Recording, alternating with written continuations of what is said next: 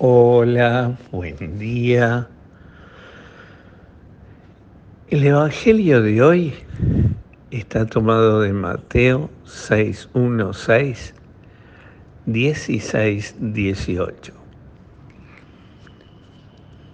Tu Padre que ve lo secreto. Claro, el ser cristiano es ser otro Cristo. Y Cristo tenía una intimidad muy grande con Dios Padre. Lo vemos en la oración de Él, la búsqueda de ser perfectos como Él, el deseo de encontrarse como Él. Lo único que importa al Hijo es agradar al Padre, cumplir su voluntad y vivir su amistad con Él, sentirse propiamente amado por el Padre y sentirse su Hijo totalmente y por lo tanto heredero de las promesas. Esto es lo que busca Jesús constantemente.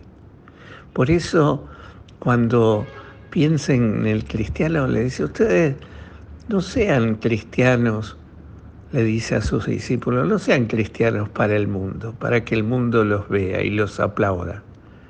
No sean cristianos para las selfies. Yo creo que en esto los cristianos estamos pecando bastante. En las redes enseguida subimos nuestras fotos de nuestras acciones cristianas. Eh, eh, en, Instagram, en Facebook, donde sea, vamos poniendo nuestra, nuestra actividad de cristiano. Para todos sacamos fotos para la vidriera, para que nos vean, nos aplaudan. Qué bien. Y lo que más importa es todo lo contrario la intimidad con el Padre, la unidad con Él, la amistad con Él, la sinceridad con Él.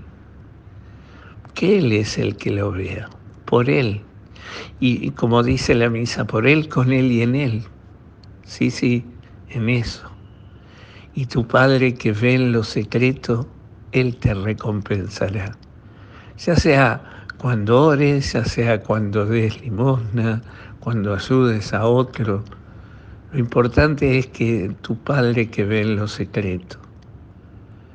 Que no seamos cristianos para los demás, que no seamos cristianos para ser reconocidos y aplaudidos, que no seamos cristianos para que el mundo nos vea y nos diga que bien.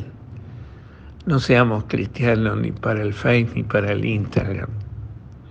Que seamos cristianos en nuestra intimidad con el Padre, que ve lo secreto. Pidámosle hoy al Señor que tengamos esa humildad y también esa intimidad con Dios. Yo creo que hoy nuestro cristianismo navega mucho en la superficie, en la exterioridad de las cosas, y nos falta esa profundidad de la amistad personal con el Padre. Pidámosle al Señor que nuestra oración, nuestra vida apostólica, nuestro trabajo de, entrega a Él sea para el Padre que ve en lo secreto y sabiendo que solo Él nos puede recompensar. Que hoy hagas una buena acción, que hagamos todos una buena acción que nadie vea que al único que le importe sea el Padre. Regalémosle eso al, al Padre hoy, aunque sea como fruto de esta oración, aunque sea uno solo, un solo gesto, que nadie lo vea. Y vamos a ver cómo el Padre nos recompensa. Que el Señor hoy te conceda ese maravilloso día, te llene de su gracia y te dé su paz en el nombre del Padre, del Hijo y del Espíritu Santo. Amén.